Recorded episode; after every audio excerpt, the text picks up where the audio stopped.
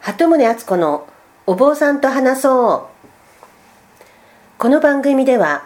琵琶湖のほとりに暮らす私鳩宗敦子が比叡山延暦寺一山地福院のご住職にお話を伺っていきます今日は第9回ですよろしくお願いしはい、まよろすしくお願いします。えー、と前回、えーご住職のあの小僧さんの生活について伺おうと思ったところで終わってしまったので今日は小僧生活について伺いたいんですけれども、はい、えー、とそもそもあのご住職が小僧さんになったのも、えー、と得度して行院で比叡山の与川の行院で2ヶ月の修行をして天台宗の住職の資格を取られた後だったんでしょうか。住職の資格というか、はいあの一番下のすうーん総会というのがあるんですけれども、総会ってあの大僧正とか、あ僧僧侶の階級です僧侶とかはいその階級が13天台宗にあるんですけれども、はい病院を出ることによってその13番目になることができるんですよね。あそこは最初の段階なんですね、それが、えー、とが何歳頃にその段階に行かれたんですかそれがね、あの二十歳の時で。はい大学2年生の夏休みに、えー、行院に行きましたあーでも大学では仏教の勉強をされてたんですかいやあのしてなくてあもう全然関係なく、えただえその時にと得得度はその前にされてるわけですよね得度はその年の2月に二十歳になった2月にあーしてますで教院に行かれた時はじゃあ結構ハードだったわけですがあまり仏教のことも、それま全く般若心経も読めませんでしたからあ読め ない状態で教院に行かれたわけですか、今考えると無謀な挑戦でもあったと思うんですけどああじゃあえ行員のスプログラムっていうのは大体分かっていらしたんですか事前に何もお知らぼずろげながらあし分かってましたけどまあ同じど、まあ、大体二十歳でみんな行院に行くというか同学年の人たちが夏は多くあはいあの行きますんで大正大学というあの東京にありますあ天台宗と浄土宗であのそれそれから真言宗の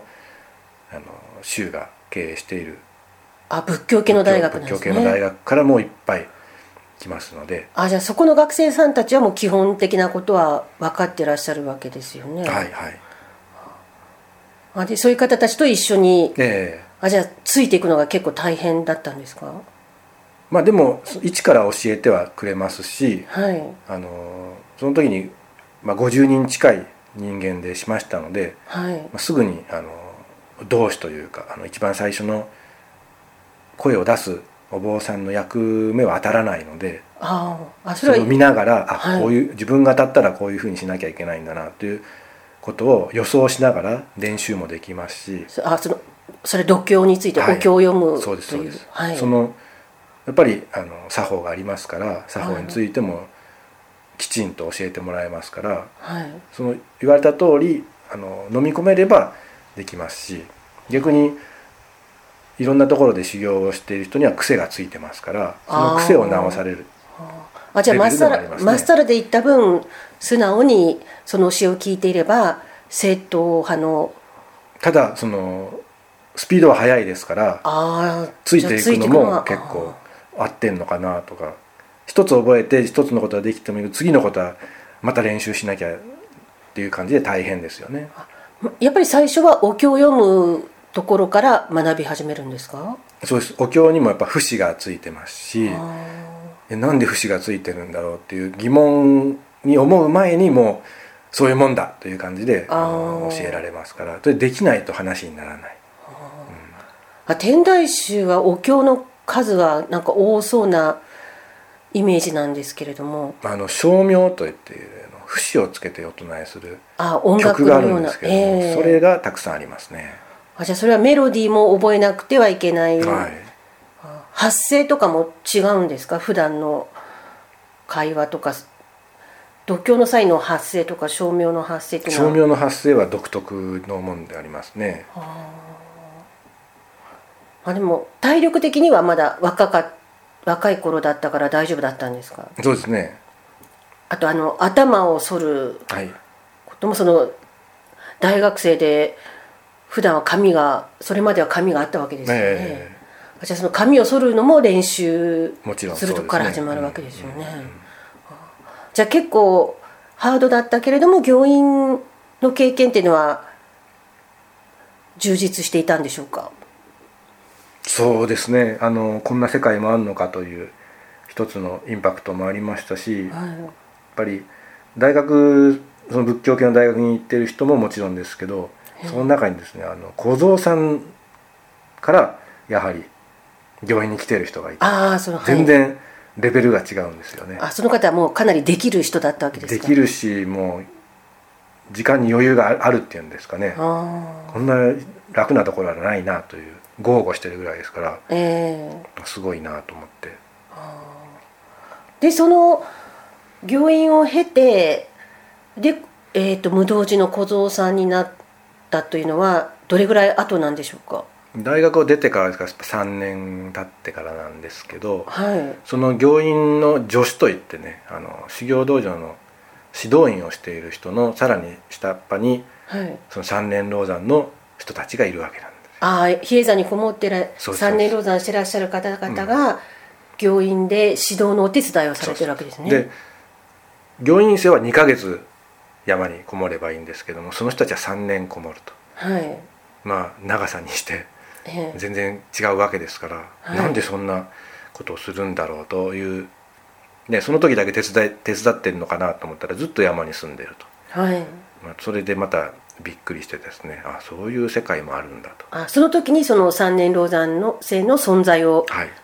知ったわけですねで3年修行したら住職になれるとか、まあ、そういったことにはあんまり興味がなくてあああ修行ができるのかというところにすごくあのなんか魅力を感じたというかあじゃあその時にあやってみたいなと。あ三年老山やりたいなっていうのがその頃になんとなく芽生えていたんですね、ええええだけどその、ま、もうその行員の後は一旦大学に戻って、え普段今までの勉強を続けられて卒業されたわけですね、はいはいじゃあその間はまた仏教からは離れた生活を大学ではされてたわけですただあのもう資格というかあもう住職坊さんの住職というか僧侶としての一番下の位はありますので資格がありますので、お葬式にの手伝いに行ったりとか、あーはいそういったことは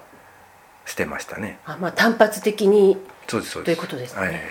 で大学卒業されて、えー就職とかはされなかったんですか住職せずにええやっぱりその山へ行きたいなという思いがあってああその卒業にあたって自分の進路を考えて比叡山で修行をする道を選ばれたわけですかうん、まあ最終目標というかそうしたら何かなるかなと思ってええ山へ入りたいというのがあってあーでかといって大学で専門な勉強をしてるわけでもないですからやはいっぱり山に慣れておかないはいとと思ってまず比叡山の麓にある学校へ勉強しに行こうとそれは、えっと、仏教の学校そうですの天台宗がもう大学よりやっも大学よりももっと進んだ勉強をしている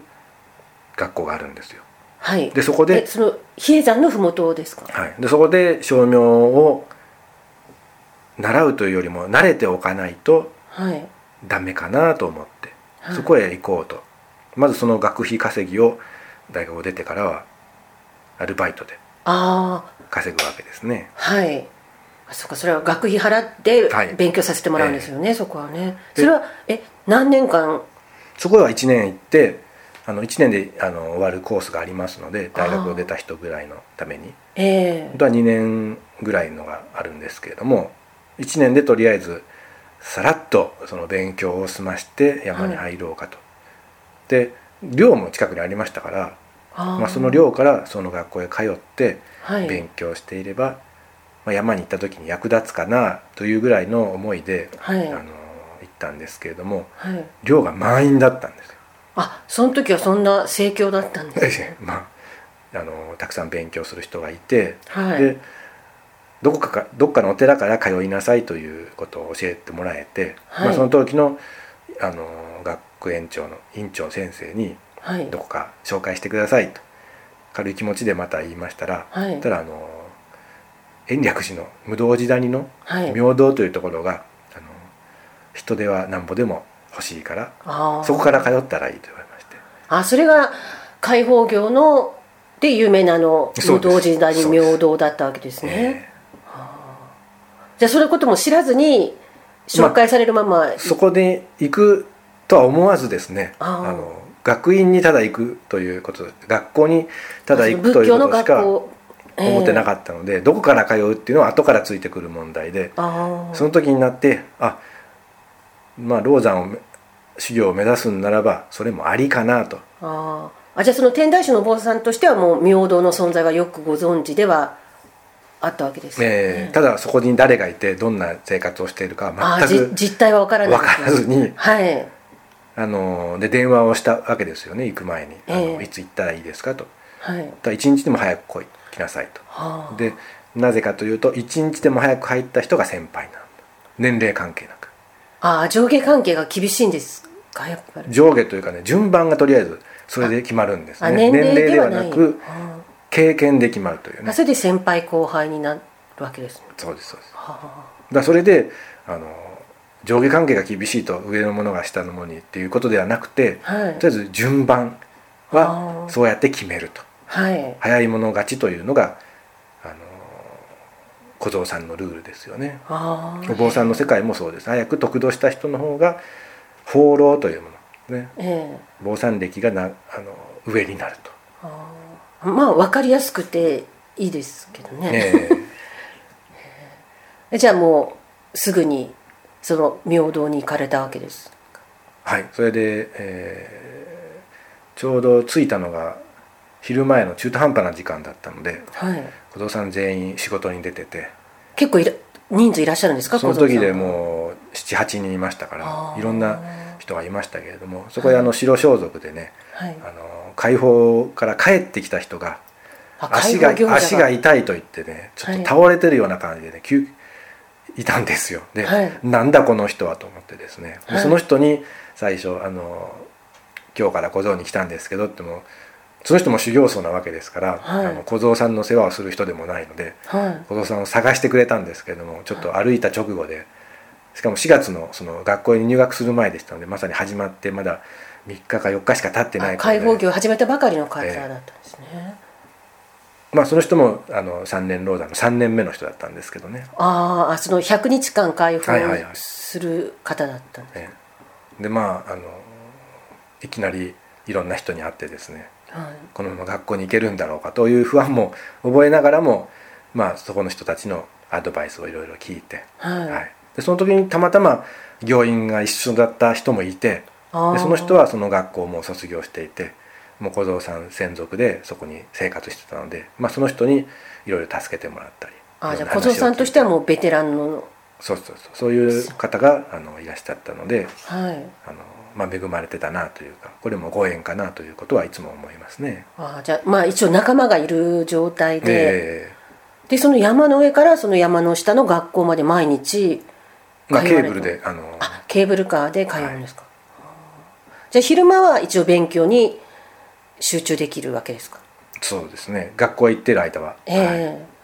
あでも朝は何時から始まるんですか小僧さんの生活は5時半からお勤めですのであ朝のお勤めを、はいじゃあその前に準備とか、はい、はい、もちろんそうです。じゃあ起床はまあ、5時ぐらいには起きてお茶をあのお堂にお茶を配りに行きますからはいおお茶を配りながらお経を唱えていきますので、はいはい、で5時半になるとそのえ明堂にはご住職というかアジャリーさんになるんですかそこにいらっしゃる一番偉い方の、リンパンさんですね。ああその方が朝のお勤めをされるわけですか、はいじゃあその準備とかを小僧さんたちがして一緒にお勤めをして、あはいで朝ごはんは朝ごはんの準備とかも小僧さんはい、でもちすろん全部そうですああじゃあ皆さんで当番とかもちろんあるですかの掃除も掃除をするもの食事を作る用意するもの等々に分かれてですねはい、それを上小僧さんの上の方たちが仕切って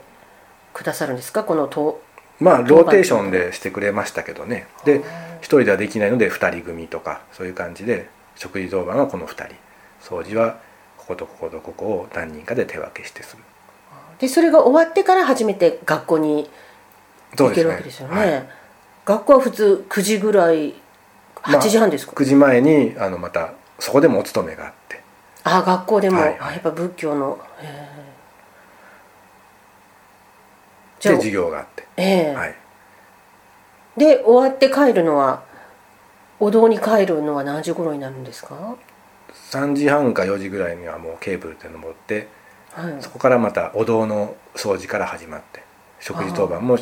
あったったりして夕方からふあの仕事に復帰するという感じですね小僧生活にへはいえじゃあ学校の宿題とかそういうのはあるんですか